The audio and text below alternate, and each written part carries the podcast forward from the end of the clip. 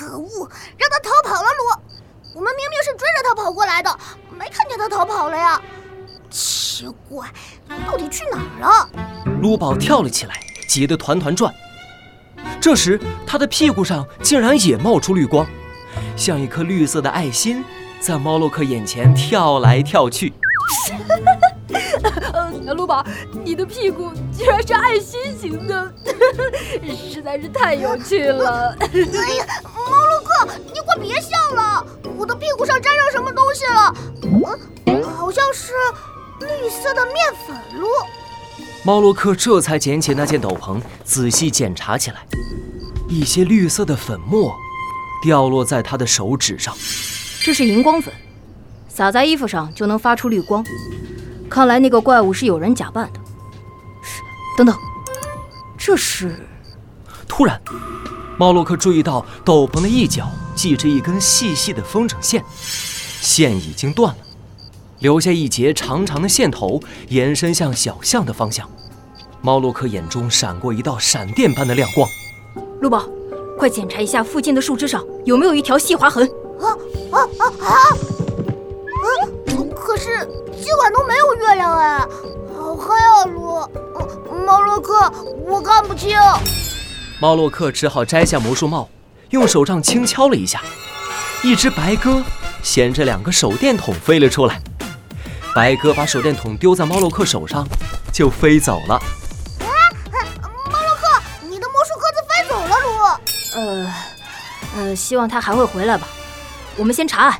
卢宝和猫洛克仔细地检查起来，果然在一处树干上找到了一条很细的划痕。果然是这样，我明白了，歹徒在斗篷上撒了荧光粉，假扮会发光的怪物实施抢劫，还计划好了逃跑的方法。他手里一定有遥控风筝线的装置，事先将风筝线的一端系住斗篷，另外一端绕过巷子外的这棵树。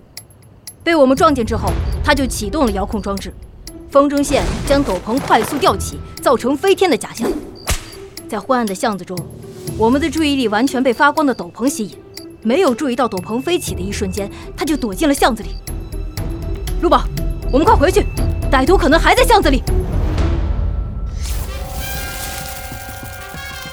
魔术侦探猫洛克，梦幻马戏团之夜二。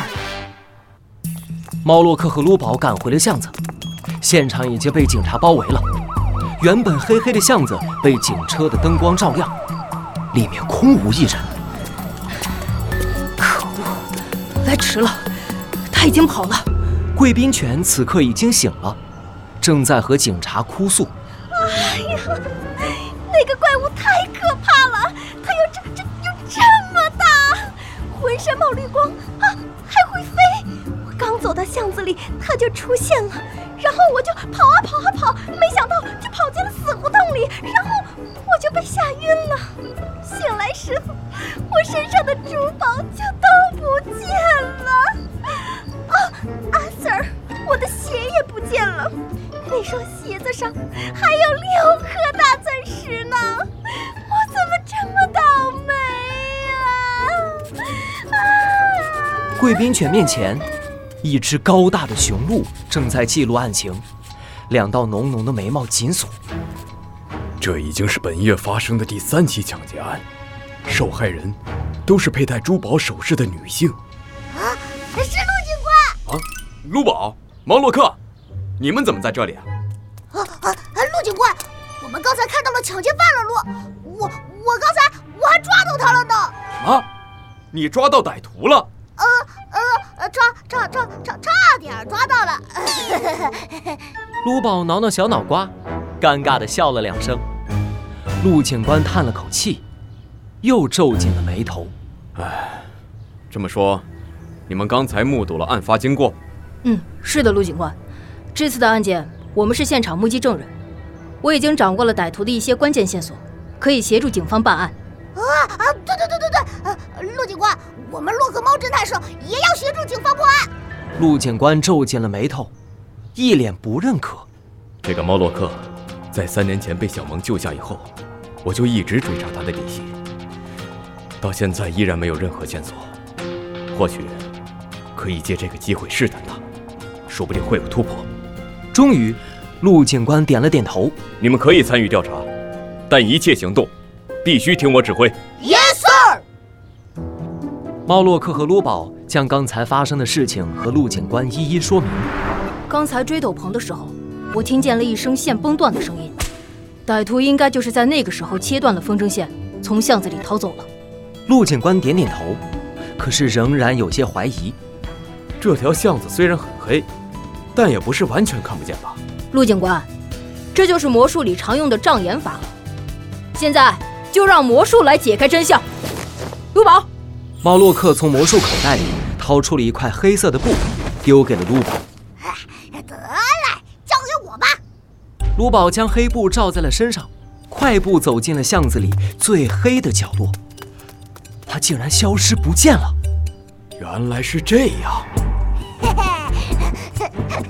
这可是最初级的障眼法魔术，只要用黑色布料，就能暂时欺骗眼睛，在漆黑的巷子里隐身，对吗，猫洛克？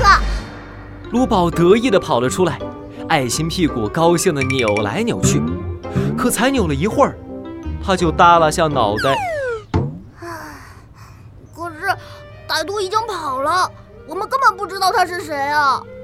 猫洛克和陆警官也陷入了沉默。案子陷入了僵局。可恶，他还是在我面前用魔术手法脱身的。如果我当时能看穿……唉，猫洛克为自己的失误深深自责。陆警官拍了拍猫洛克的肩膀，大手一挥，命令所有警察立刻地毯式搜索现场。大家别气馁，只要是犯罪，就一定会在现场留下痕迹。我们一定要将这个装神弄鬼的混蛋揪出来。Yes sir。猫洛克的眼睛里也燃起小小的火焰，露出与以往不同的神情。只有不可思议的魔术，没有不可解开的谜团。我，魔术侦探猫洛克，绝不允许魔术被用来犯罪。这一次，我一定要亲手抓住他。